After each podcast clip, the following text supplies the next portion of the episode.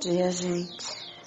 É, muita coisa ainda precisa ser dito para todos vocês e precisa ser aprendido também sobre sonho, diferenças de sonho e de projeção astral. Existem algumas diferenças que às vezes assustam as pessoas, principalmente, eu não vou dizer apego não, porque eu não, não acho que isso seja apego. A gente ama, a gente tem pessoas que a gente ama, tem pessoas que nos amam, que nos são caras, são pessoas, inclusive algumas raras, né?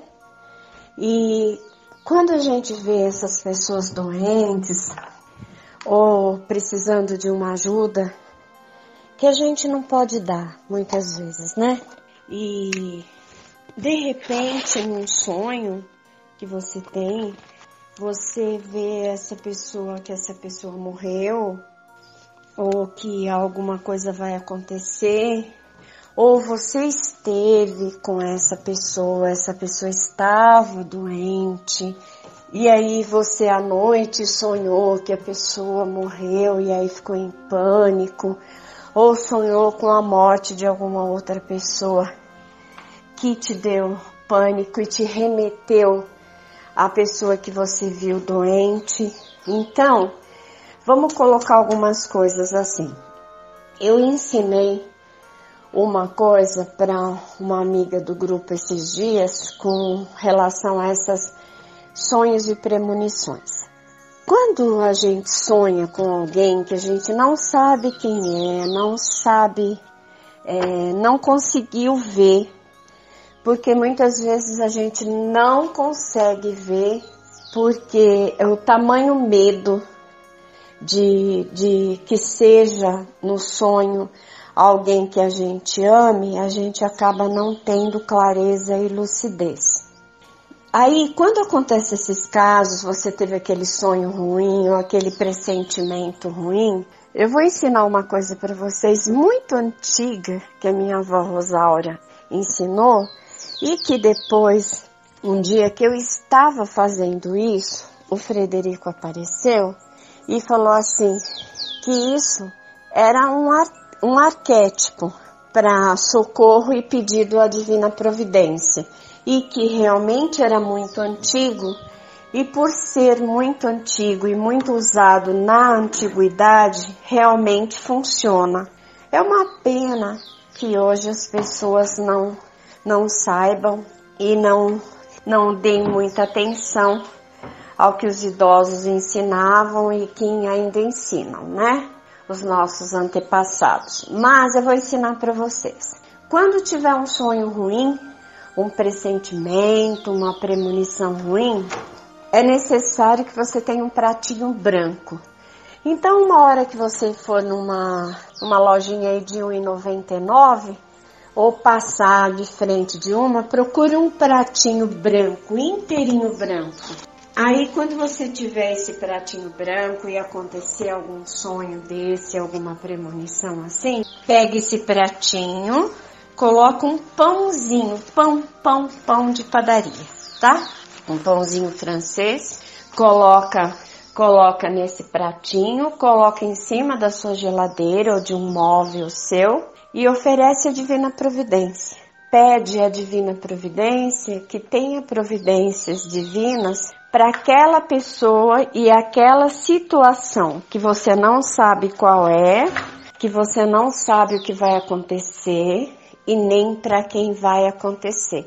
E se você sentir no seu coração de fazer uma oração, também faça, tá bom? Qualquer oração mas peça a divina providência que tenha providências divinas para aquela pessoa e aquela situação que você não está conseguindo compreender, tá bem? Outra coisa, é, se você dorme, de repente tem um sono agitado, passa por muitos lugares, muitas situações, vê muita coisa e você passa a não entender o que está vendo, não sabe o que, que tem ali, o que está acontecendo. Isso é normal, gente. Eu acho que até já disse para vocês. No nosso primeiro sono, o cérebro físico do corpo físico, ele vai organizar as memórias do que você viu, de onde você andou, de onde você foi, das pessoas com quem você falou, do que você viu no Facebook, no que você viu no seu celular. Eu costumo ter uma impressão muito ruim, muito, muito ruim mesmo. Assim que eu fecho os olhos, é, eu preciso fazer muito EV, preciso limpar bastante a minha energia, porque eu vejo a tela do celular correndo como se eu estivesse é, sem estar, mas digitando a, cela do, do, a tela do celular e ela se movendo. Então pode ser que você esteja passando por alguma coisa assim.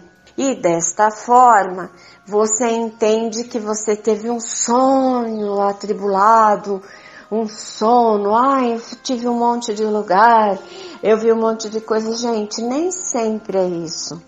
A gente precisa estudar, compreender, procurar conhecimento, porque o seu cérebro só vai se lembrar que você estava numa projeção astral, que você estava fazendo um socorro ou qualquer outra coisa fora do corpo mediante estudo, mediante conteúdo. Eu vou colocar para vocês uma coisa que eu escrevi sobre crianças e flores para que vocês avaliem. Porque quando as crianças são pequenas, a gente pede para elas desenhe uma flor para mim. Ela não tem referência de, de flor porque ela viu muitas flores, mas ela não sabe qual você está pedindo e ela não sabe o nome de todas. Então ela risca, risca, risca, risca, risca, risca é, traços é, horizontais, fortes, finos, largos. É a referência dela de alma, a busca pela flor que você pediu para que ela desenhasse. Se você pede para a criança desenhar uma árvore, muitas vezes ela faz um pauzinho e uma bolinha que fica mais parecendo um pirulitinho mas é a referência da criança, não é nem o fato da criança não saber desenhar, é a referência física do que ela viu, é o que ela conhece como árvore, ela não sabe definir de outra maneira. E muita gente critica e fala: Isso não é uma árvore, isso não tem isso, isso não tem aquilo. Então é por isso que eu falo para vocês: estudem, Estudem bastante, porque sem uma referência para o cérebro, o que você às vezes sonha, o que você às vezes vê fora do corpo no momento que você vai dormir, não é nada que você precise se preocupar, precise ter medo ou precise ter pânico. É somente falta de conhecimento, tá bom? Bom dia.